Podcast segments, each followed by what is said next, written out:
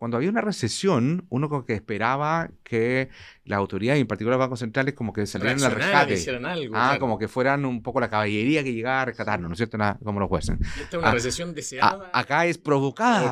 Entonces, aquí de héroes se convirtieron un poco en villanos. Durante las últimas décadas, el mundo se acostumbró a vivir sin inflación, con los mercados comportándose bien, con pocas crisis y generalmente muy breves los inversionistas más arriesgados fueron particularmente felices. A este periodo, que podríamos decir que empieza en los años 80, hoy en día se le conoce como la gran moderación. En estos años, la inflación parecía un cuento antiguo o un problema de los argentinos.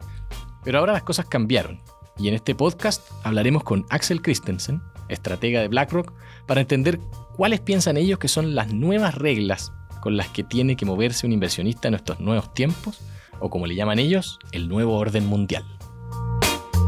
Hola, estamos aquí con Axel Christensen, él es director de estrategia de inversión para América Latina en BlackRock, que es la mayor administradora de fondos del mundo. Hola Axel, ¿cómo estás? Súper, ¿y ustedes qué tal? Súper. Todo bien. Oye Axel, estuvimos leyendo el reporte que sacaron de 2023, de Perspectiva 2023 de BlackRock, y hablan sobre un nuevo orden eh, mundial. Y queríamos saber qué hace o qué hizo que entráramos en este nuevo orden mundial. Sí, mira, efectivamente, eh, hace rato que veníamos advirtiendo que el, por decirlo así, el orden imperante, ¿ah? de hecho tiene un nombre, no lo pusimos nosotros, esto viene del mundo académico, que se llama la era de la gran moderación, ¿ah? eh, como que venía ya finalizando, eh, y estamos frente a una era diferente, no tiene nombre todavía, probablemente uno tiene que vivir varios años en ese nuevo estado como para poder ponerle algún tipo de etiqueta, pero, pero claramente hay situaciones que nos llevan a pensar que las cosas cambiaron, que ya no estamos frente a la gran moderación que... Eh, en general uno lo relacionaba con inflaciones muy bajas. ¿ah? La inflación claro. Ah, fue el tema este año. A, eh, ha subido. En Chile al menos nos habíamos acostumbrado. Exactamente, y no solamente en Chile, en países como Alemania, por ejemplo, a inflaciones llegando al 10%, en Estados Unidos 9%. Entonces, la inflación ciertamente fue un, pivote en el fondo para decir, mira, estamos frente a una cosa diferente. Y en ese sentido también eh, hay eh, bastantes cambios en el plano geopolítico. Ah, claro, entramos en nuevas guerras. Que no, eh, guerras, digamos, que no estamos, eh, ya sea por la intensidad, ya sea por la ubicación, como que uno decía, las guerras en Europa se acabaron y ahí tenemos una guerra en Ucrania. Em, el cambio demográfico también ha sido un tema que, que, tiene incidencia.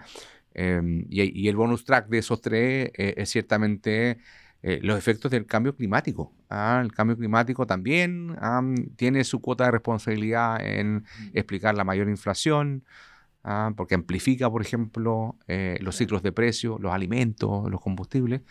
Em, y por último, em, también en el fondo se ha ido consolidando la idea de que eh, por ejemplo, el riesgo medioambiental es un riesgo de inversión, así que como inversionistas tenemos que prestarle atención. No es una cosa de ONG, de, una cosa como muy distante del mundo financiero, sino que se está posicionando como en el centro de, los temas que hay que prestarle atención.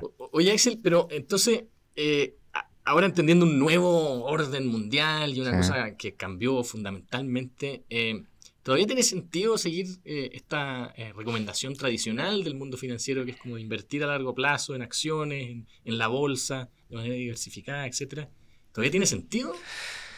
Agustín, me encantaría responderte así como con una sola frase, ah, pero creo que tenemos que conversar un, poquito, ahondemos para que en el fondo entendamos por qué eh, podemos llegar a una conclusión. Así que me voy a eh, reservar, responderte ¿ah? y antes conversemos de por qué y vamos a sacar como conclusión ¿ah? eh, la, respuesta a la pregunta que me hiciste. Excelente, me parece.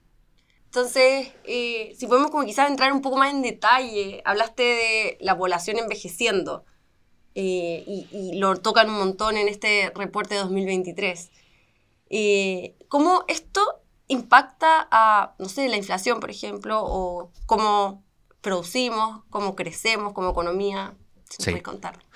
Bueno, efectivamente, ah, em, y quizás un poco para entender por qué volvió la inflación ¿ah? después de estar dormida tanto tiempo. ¿Qué pasó?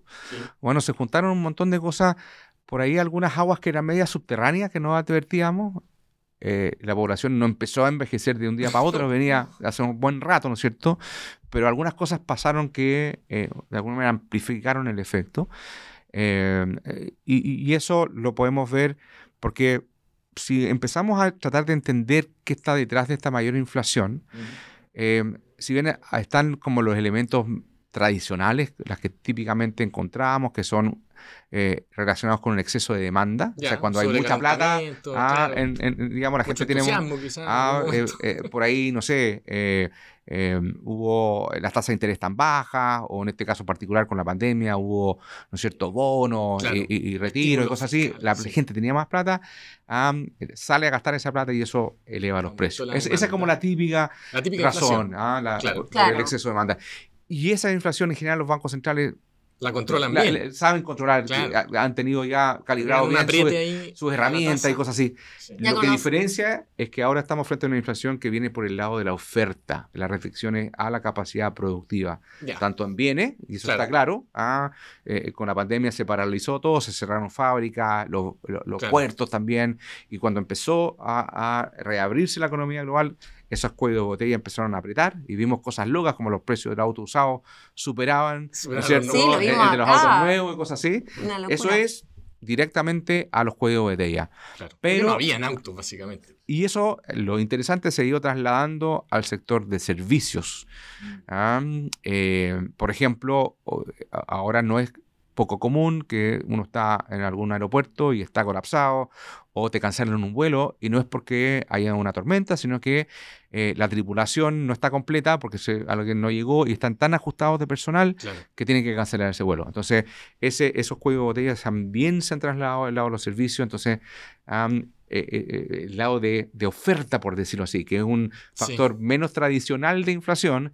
Y aquí, ojo, que los bancos centrales no tienen ah, las herramientas tan bien calibradas y, em, y, ese es el primer tema que nosotros desarrollamos. Van a tener que provocar a eh, un ajuste económico, una recesión, como para que bajar esa, eh, eh, esa, inflación. Entonces, eso es lo heavy que no, de alguna manera nos lleva a pensar que el, año entrante vamos a empezar a, a, ver, así como este año, el, así como el, la palabra clave fue inflación, ¿ah? el, próximo año creemos que vamos a estar hablando más de recesión.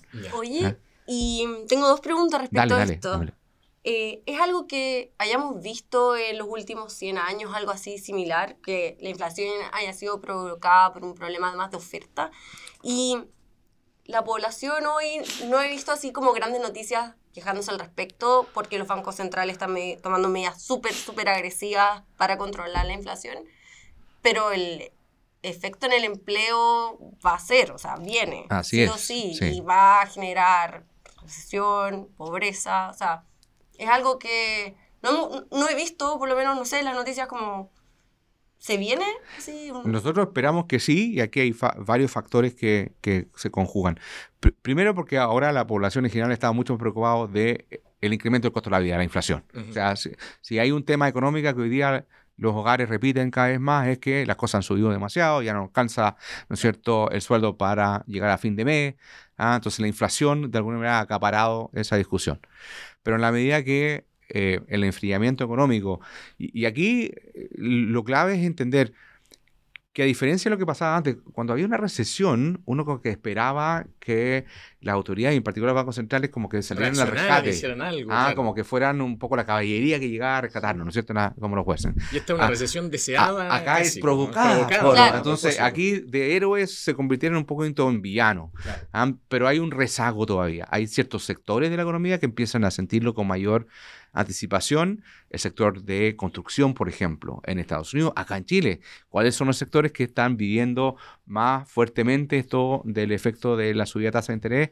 Esos sectores más sensibles a, la tasa de interés, ¿ah? que las compras se financian con un crédito y esos costos de la tasa de interés elevados son los primeros en, resentirlo. En la medida que pasa un poco más el tiempo, eso se va ampliando a otros sectores y pensamos que el año eh, que viene eh, esa preocupación de las familias, de la inflación, se va a ir trasladando a, chuta, ya no está tan fácil conseguir trabajo, a lo mejor alguien de la familia perdió el trabajo porque la empresa se está ajustando a, esa menor demanda, entonces el foco va a cambiar. Pero eh, no es tan notorio todavía porque le compite mucho todavía la discusión sobre inflación y porque hay un rezago en que estos efectos se manifiesten con toda la fuerza. Lo estamos viendo, empezando a ver en ciertos sectores, pero para que se vean otros sectores eh, falta un tiempo todavía. Y, en la otra pregunta de la era, la relación con, con cuándo se repitió. O sea, esto es una... Ah, estamos repitiendo el... Hay que irse harto tiempo atrás como para ver shocks de oferta que le eh, provocaron niveles de inflación. Em, en a fines de los 70 a comienzos de los 80 también tuvimos un shock eh, de petróleo que generó harta inflación. Ahí acuérdense que hubo un embargo de petróleo, eh, uno se queda como en la cabeza con unas filas tremendas de autos en, que son en Estados Unidos. nosotros no habíamos ah, nacido, pero ah, sí, Sí, ah, si pueden ver películas, hay películas que muestran e, ese tipo de, de, de crisis que vivió el mundo. Ahora las cosas han cambiado, eh, las economías no son tan dependientes de los combustibles como eran entonces, pero como se conjugaron cosas como la pandemia, la guerra, como que se. Y una dependencia más, de, quizás de, de, otros países, o de China, por ejemplo, no sé, como que hay más dependencia internacional, ¿o no? Ah, bueno, eso por cierto. Eh, y, que fue una de las cosas que nos llevó a, que tuviéramos esta era que va terminando, de, de, gran moderación, que permitió que la inflación fuera tan baja, bueno, eh, la eficiencia que trajo al mundo eh, la incorporación de China. China. China era una economía bastante cerrada al resto del mundo y empezó a entrar. Claro. Por ahí, precisamente en torno a los 80, formó parte de la Organización Mundial de Comercio y empezamos a recibir un montón de cosas. ¿ah? y es cosa verlo. ¿ah? de repente ustedes son bien jóvenes, pero si les preocupa, ah, preguntan ahí a un tío, una tía, de cuánto valían, no sé, eh, las cosas de vestuario y cosas así, que antes se fabricaban acá en Chile, claro, versus cuánto valen hoy, ah, o, los electrónicos, digamos, las cosas electrónicas, es una fracción, ¿no es cierto? Entonces China ayudó mucho a llevar la inflación hacia abajo. Pero entonces BlackRock piensa que hoy día eso va a detenerse, que, China ya no va a seguir eh, aumentando su eficiencia, su capacidad de producción y manufactura de todas maneras va a seguir así, pero ¿qué es lo que de alguna manera puso de manifiesto eh, esta pandemia? Em, que eh, hay un riesgo de depender exclusivamente, mm. ¿ah? de que esté todo concentrado, de que tu única fábrica esté en China. Claro, claro, ¿Ah? claro. Entonces, ¿qué pasó? China cerró. ¿ah? y te quedaste sin suministro y de repente... Pero lo... lo vemos, lo vemos en Alemania también con... Eso, eso. Entonces, eso puntualmente la pandemia, pero también ¿qué ha ocurrido?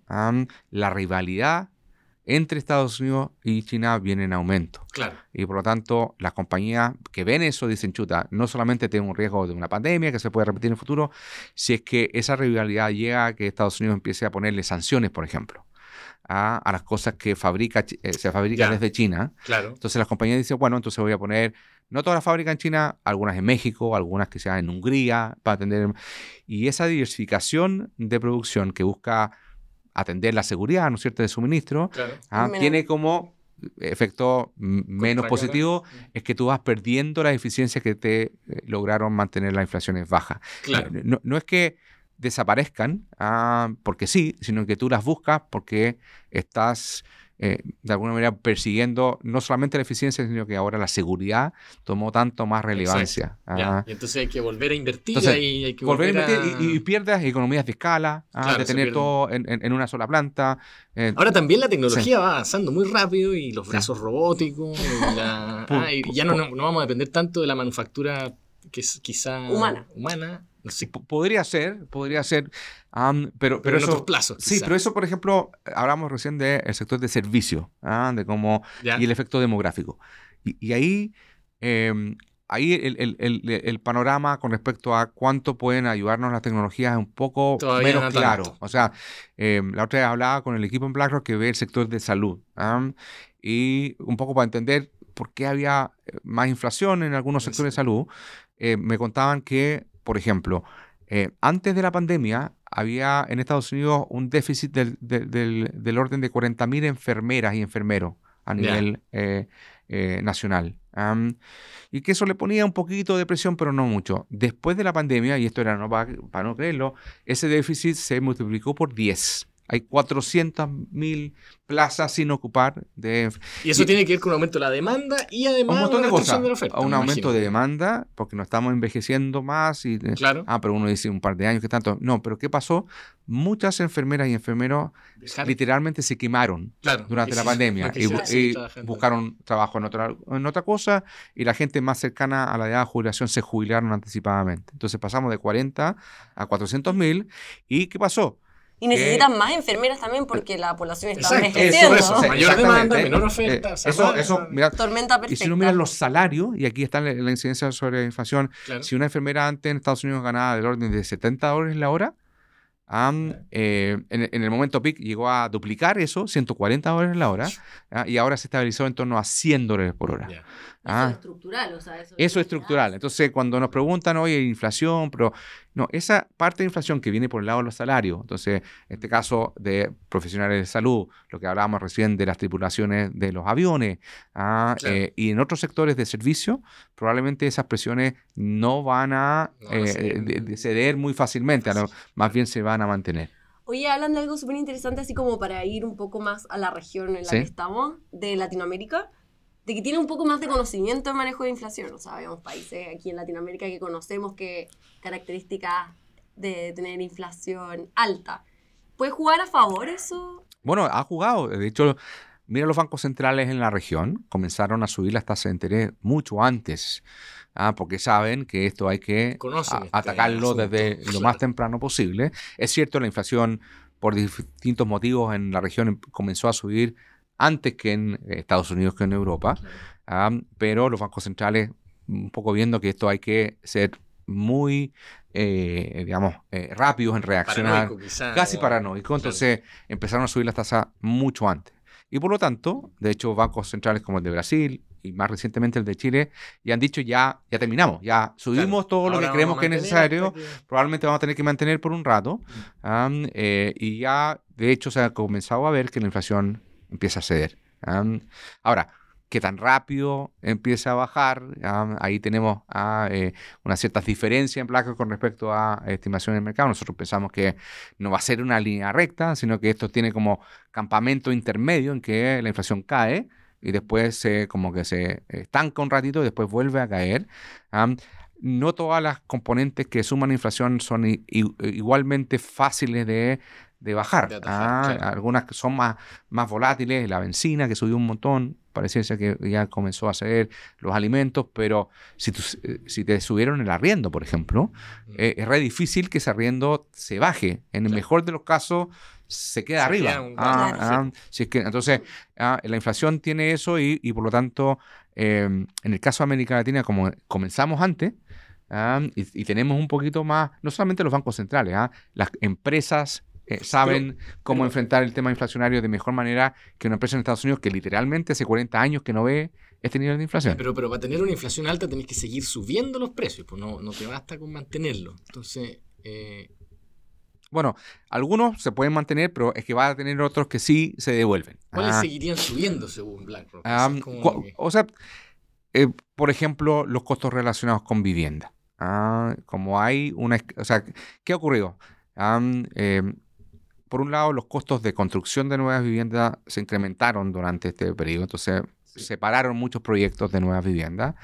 El costo de financiar por parte de una persona que va a comprar una casa hoy día, o, compras una casa más, más, más chiquitita, digamos, pero la misma casa, ya el dividendo probablemente se te escapó de tu posibilidad De, de, ingreso. Y por lo tanto, va a haber menos construcción de, hogares y eso le pone presión, porque la gente tiene que vivir en alguna parte, a los arriendos, por ejemplo. ¿ah? Y los arriendos probablemente se van a mantener. Algunos ya han empezado a estabilizarse, pero, pero ahí viene todavía un, un, eh, un periodo de ajuste. Recuerden que, entre otras cosas, los arriendos no se están cambiando todos los días o todas las semanas, sino que típicamente tienen reajuste una vez al año. A menos que lo tengas ¿Ah? en UF.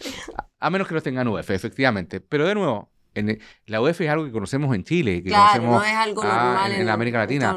Los contratos de arriendo en Estados Unidos, en Alemania, en Inglaterra son, en, digamos, en, la moneda, digamos, no están reajustados eh, eh, eh, por inflación automáticamente. Oye, en el informe también hablan del tema de, la obtención de energía, o sea, en el fondo del cambio climático que podría implicar, ¿verdad? También eh, una incluso mayor inflación porque podríamos estar tratando de buscar energías más eh, ecológicas, renovables. Y eso empujarnos a una, energía más cara. O sea, hay, dos efectos, Agustín, mm. respecto a cómo el cambio climático incide sobre la inflación.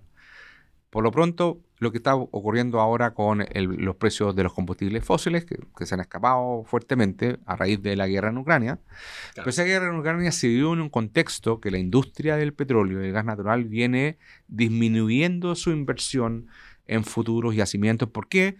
Porque veía que, 20, 30 años más adelante, y estos son proyectos de largo aliento, esa demanda, si somos serios con respecto a nuestro compromiso de recortar a las emisiones de carbono, esa demanda tiene que caer.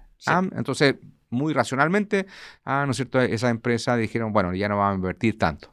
Ocurre un shock como el, el, de Ucrania y no hay una capacidad muy eh, rápida de sustituir esa oferta que los países no quieren comprarle más petróleo o, que, o, Rusia le está cortando, ¿no es cierto?, la llave del gas a esos países. Entonces, el primer shock es porque las propias industrias de eh, eh, o, han venido disminuyendo viendo el largo plazo y, y, no se prepararon ah, y la verdad es que yo creo que nadie vieron con tanta claridad que íbamos a tener este shock tan pronunciado por la guerra en Ucrania pero también mirando ya qué, de, qué productos van a haber incrementado su demanda. ¿ah? ahí están los metales verdes, por ejemplo, el cobre, el litio, el níquel, todo lo que de alguna manera son los componentes para hacer baterías. ¿ah? Eh, imagínense el incremento de demanda que va a haber de transformar todas las plazas de autos, de camiones, que hoy día son su gran mayoría de combustión eh, tradicional, pasarlo a, vehículos eléctricos.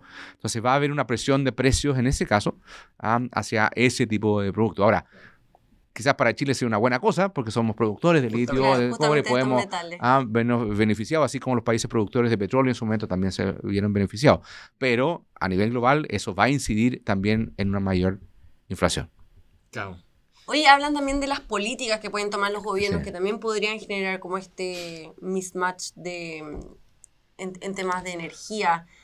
¿Crees que los gobiernos realmente van a ser tan agresivos en las políticas que tomen en cuanto al cambio climático, a pesar de poder dejar a la población con energías mucho más caras?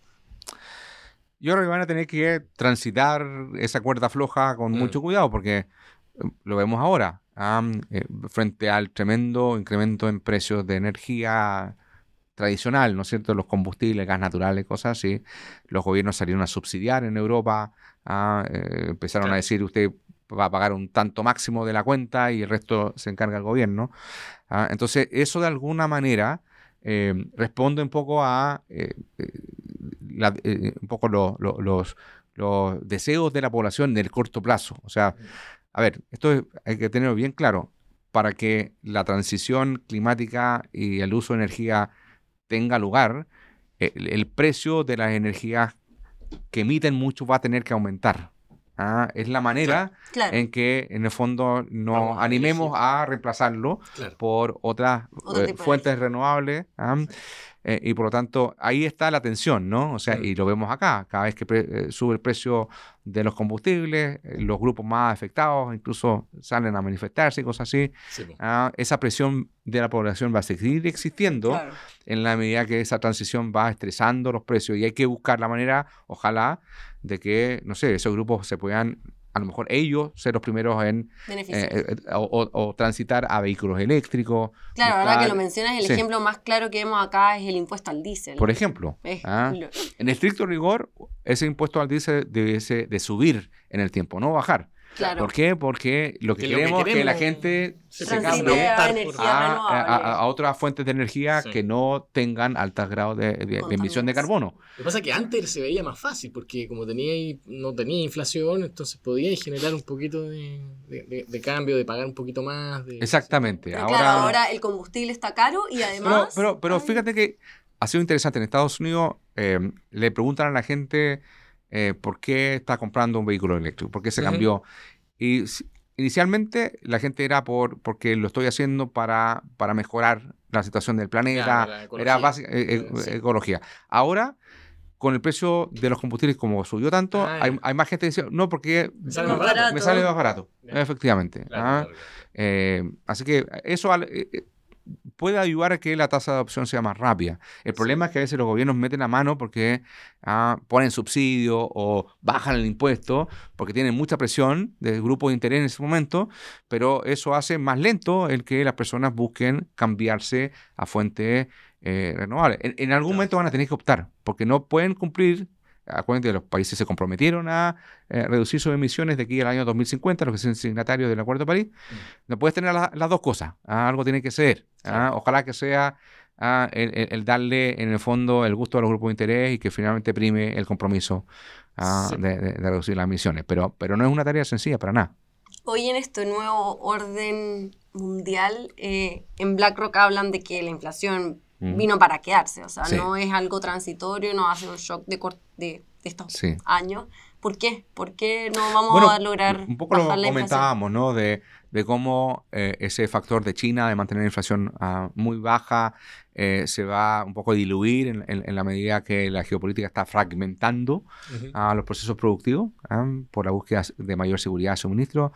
Está este efecto sobre los servicios y sobre el, eh, los salarios de eh, el cambio demográfico. ¿ah?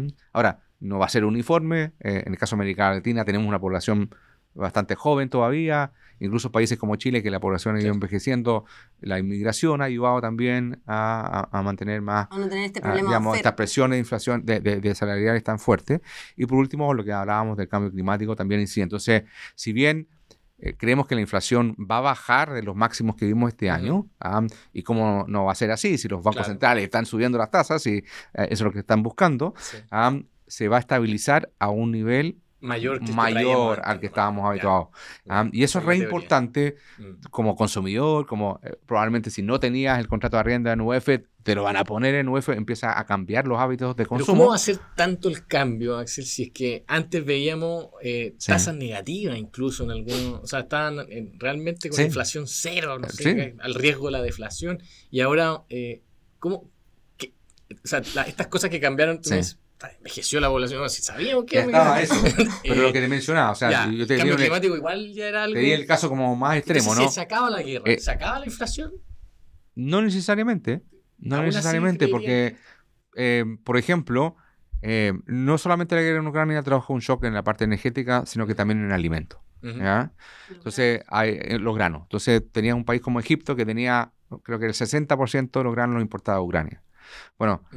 ¿Qué creen ustedes que va a ser Egipto frente a lo que le pasó? ¿Ah? ellos van a buscar suministro en otras partes, ¿ah? aunque se agarre la guerra, ¿ah? pero se dieron cuenta que no pueden depender 60% de granos de Ucrania, tienen que comprarle otros, a lo mejor muchos países lo que están haciendo es promover más cultivos locales para no depender de otros países. Eso está como una lección. Y, eso está bien desde el punto de vista de la seguridad del suministro, pero hay una razón de por qué le compraban Ucrania y no plantaban localmente, porque probablemente era más barato.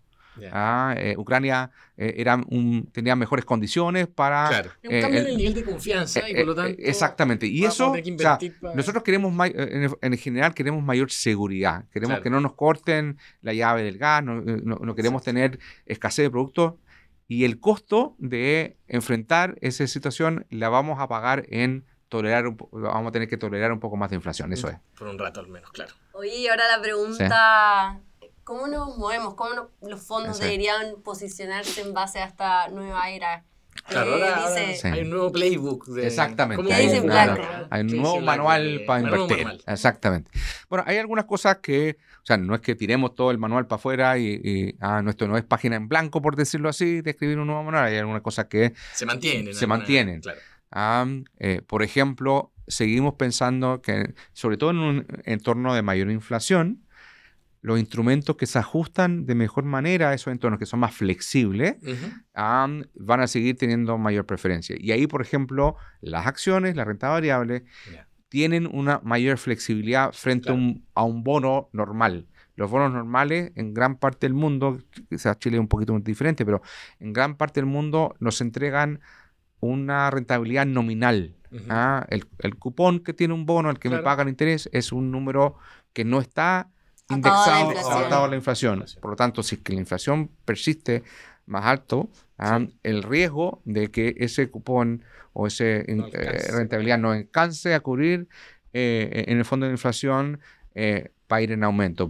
a diferencia, las compañías, como eh, los precios de las acciones dependen de los flujos, dependen de los dividendos que me paga, las compañías sí tienen la flexibilidad, bueno, si hay mayor inflación, de ajustar los precios, de, tratar de eh, reducir los costos, cosas de que sus márgenes y eventualmente los dividendos que yo reciba sean más o menos similares. Entonces, la flexibilidad la adaptabilidad en un escenario de mayor inflación apunta a que sigamos viendo a la renta variable, a las acciones como una buena alternativa de largo plazo, sin duda. ¿eh? Hablan de que esta correlación entre bonos y acciones que uno siempre veía como eh, negativa, ¿cierto? Se rompió y subió.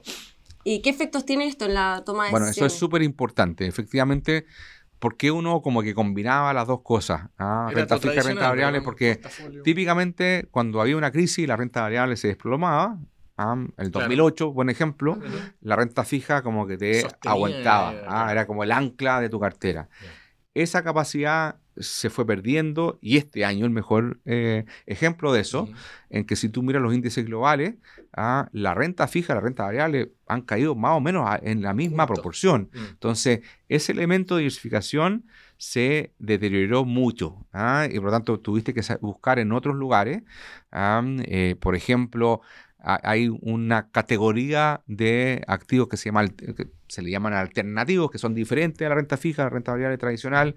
Ahí hay animales bien diferentes, digamos, dentro de, esa bolsa, pero, pero incluye desde el private equity hasta la inversión en infraestructura, que sea caminera o ah, de, plantas de energía, ah, que en general tienen en común que son activos que los precios ah, no se transan, o no son instrumentos que se transen todos los días, sino que son lo que se llaman mercados privados, que se transan de vez en cuando, a cuando hay una compra, una venta, y uno recién sabe el precio que tienen. Ese tipo de alternativas ah, han tenido una mayor demanda porque vienen un poquito a sustituir este deterioro de esta combinación de diversificación que me, me ayudaba, ¿no es cierto? Eso, lo mismo que uno hace, porque no compra pone toda su inversión en una sola acción, sino que la pones en varias, esa diversificación de riesgo también se lograba combinando renta fija con renta variable. Eso se deterioró, como que se quebró, Ah, eh, ¿Será posible que se recomponga? No sabemos, pero en este tanto hay que como que extremar los esfuerzos en tratar de buscar otros ejes de diversificación más allá de tradicional renta fija, renta variable. Ya, perfecto. Y dentro de la renta, ahí hay como, dentro de la renta fija, entonces quizá hay alternativas mejores que otras. Hay algunas que creemos que son mejores. Por lo pronto, lo que le mencionaba, y esto ha sido bien interesante, tú mencionabas de manera que em, como que no estamos habituados a inflación. ¿ah? O aquí en América le tiene un poco mejor. En Estados Unidos o en Europa hay una generación completa que no sabe lo que es la inflación y de repente les llega este tremendo, digamos, iceberg que les pega ¿ah? y eh, la reacción ha sido casi de pánico en el sentido de que van a su asesor financiero y ¿Qué, tengo que hacer? ¿Qué hago? ¿Cómo protejo mis inversiones frente a esta inflación que no sabía que existía? Entonces, la demanda por productos, y en el caso de la renta fija, por bonos indexados a inflación, que en Chile conocemos muy bien, son los depósitos en UF, los bonos en UF, pero en Estados Unidos la gente no invertía en instrumentos indexados a inflación porque la inflación era muy bajita.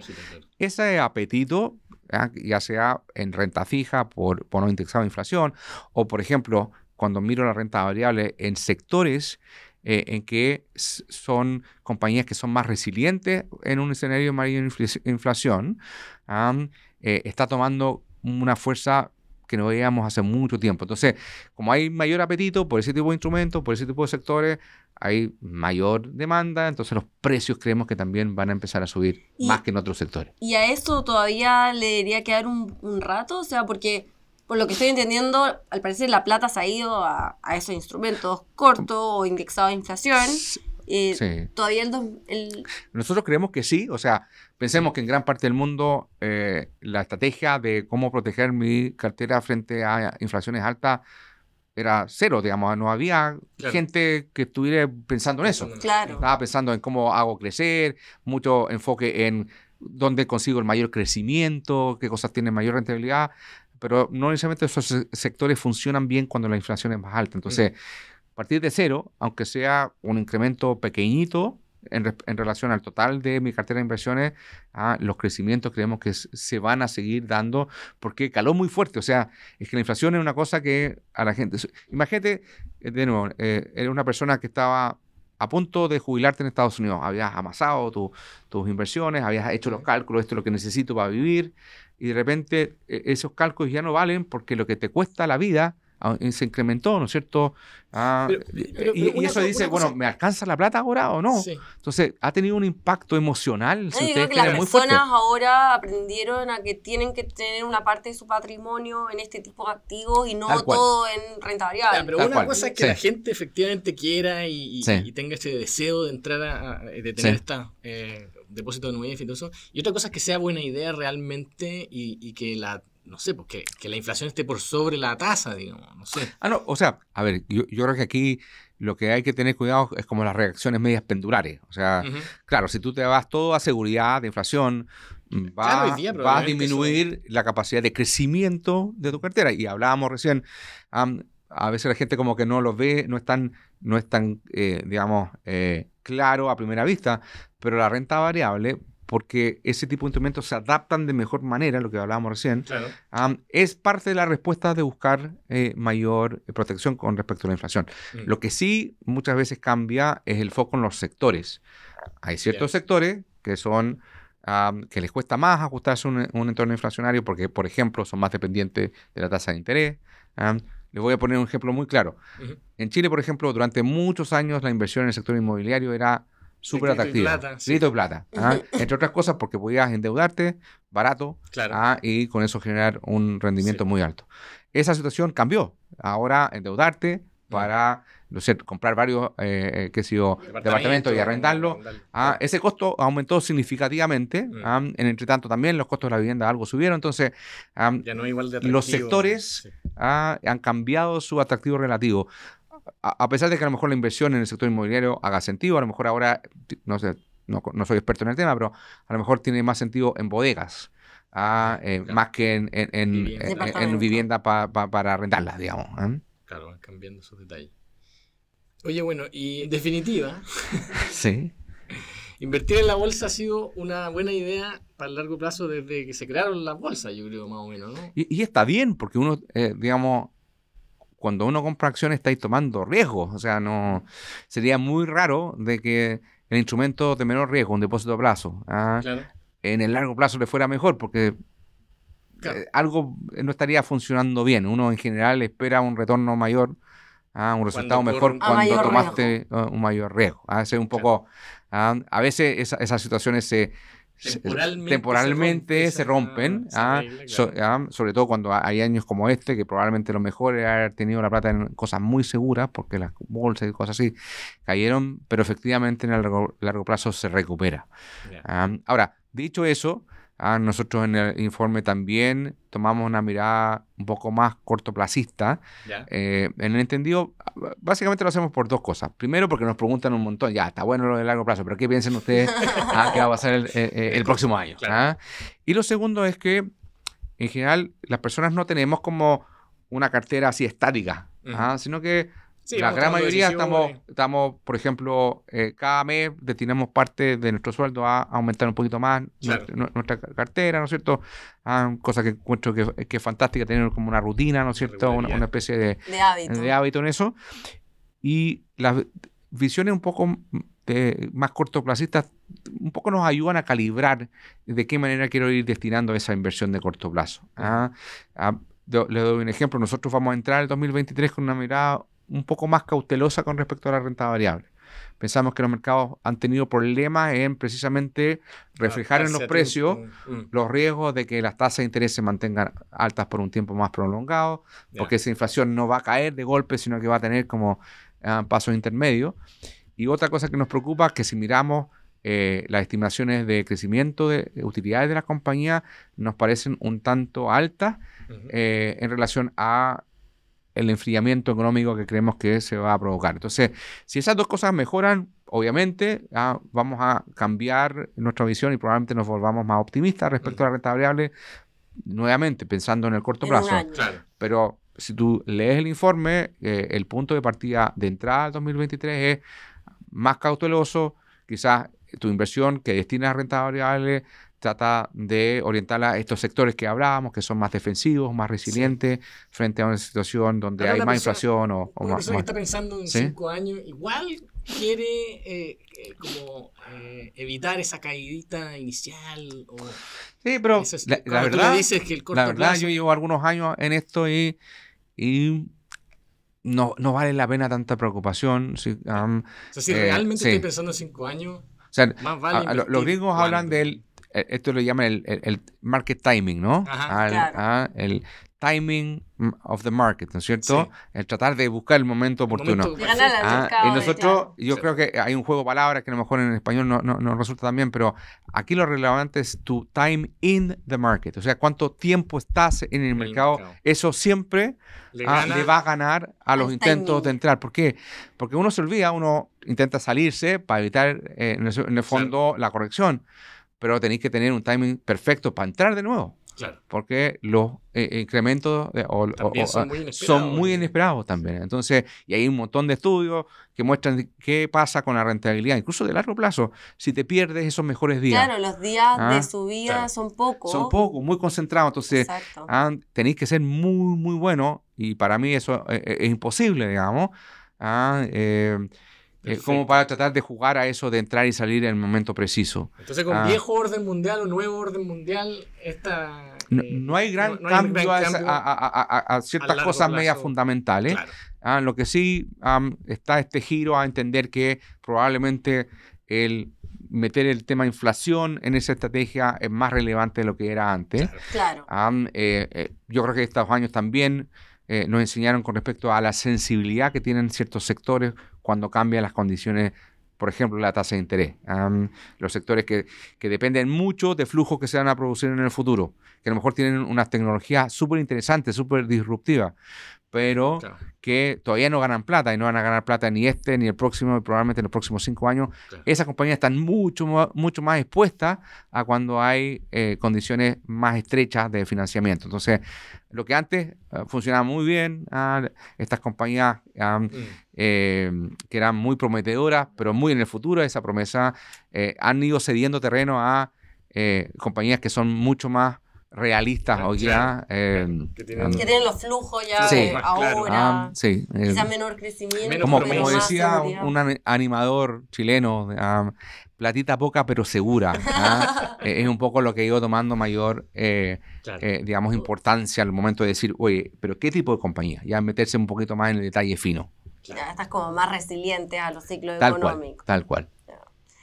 Oye, entonces volviendo a la pregunta que, hizo Agustín al comienzo, ¿significa que seguir invirtiendo en acciones en el largo plazo es una buena decisión? Claro que sí. O sea, si queremos que nuestras inversiones trabajen por nosotros y hagan multiplicar, ¿no es cierto?, nuestro, ¿no es cierto?, las contribuciones que estamos haciendo a, esa carta de inversión, eh, todavía no hemos encontrado mejor solución a eso que la renta variable. ¿ah? porque nos da acceso al crecimiento. ¿ah? los sectores pueden haber cambiado un poco, esto incorporar un poco más de eh, un factor de resiliencia, probablemente más por el lado de la renta fija. Siempre es necesario una combinación, puede ser alto, puede ser bajo. Em, una cosa que comentábamos, quizás este año eh, nos, eh, lo podemos ver como un año de habernos conocido nuestra tolerancia al riesgo. Una cosa es cuando uno habla del riesgo cuando todas cosas están bien, pero años de crisis como esta en que las rentabilidades bajan, si, eh, si dormiste mal o pasás cada cinco minutos viendo tu saldo en Fintual, digamos, probablemente el riesgo que tomaste va un poquito más allá ah, de tu tolerancia. Y, esto, y es un buen momento como para para revisarlo y eventualmente hacer sin apuro, gradualmente, a, eh, los cambios como para que uno se, se ajuste bien a, ese perfil de riesgo. más cómodo, exactamente. Pueda dormir tranquilo. Ah, mi, primer, mi primer jefe, cuando comencé en estos hartos años atrás, me recuerdo, el tema clave de la inversión es saber dormir bien y comer bien, en el sentido de que la rentabilidad sea lo suficiente como para cumplir los objetivos que está propuesto. Ahí está el equilibrio, dormir y comer. Ah, ¿Cómo es la vida? Perfecto. Perfecto. Buenísimo, Axel. Muchísimas gracias. Gracias a ustedes.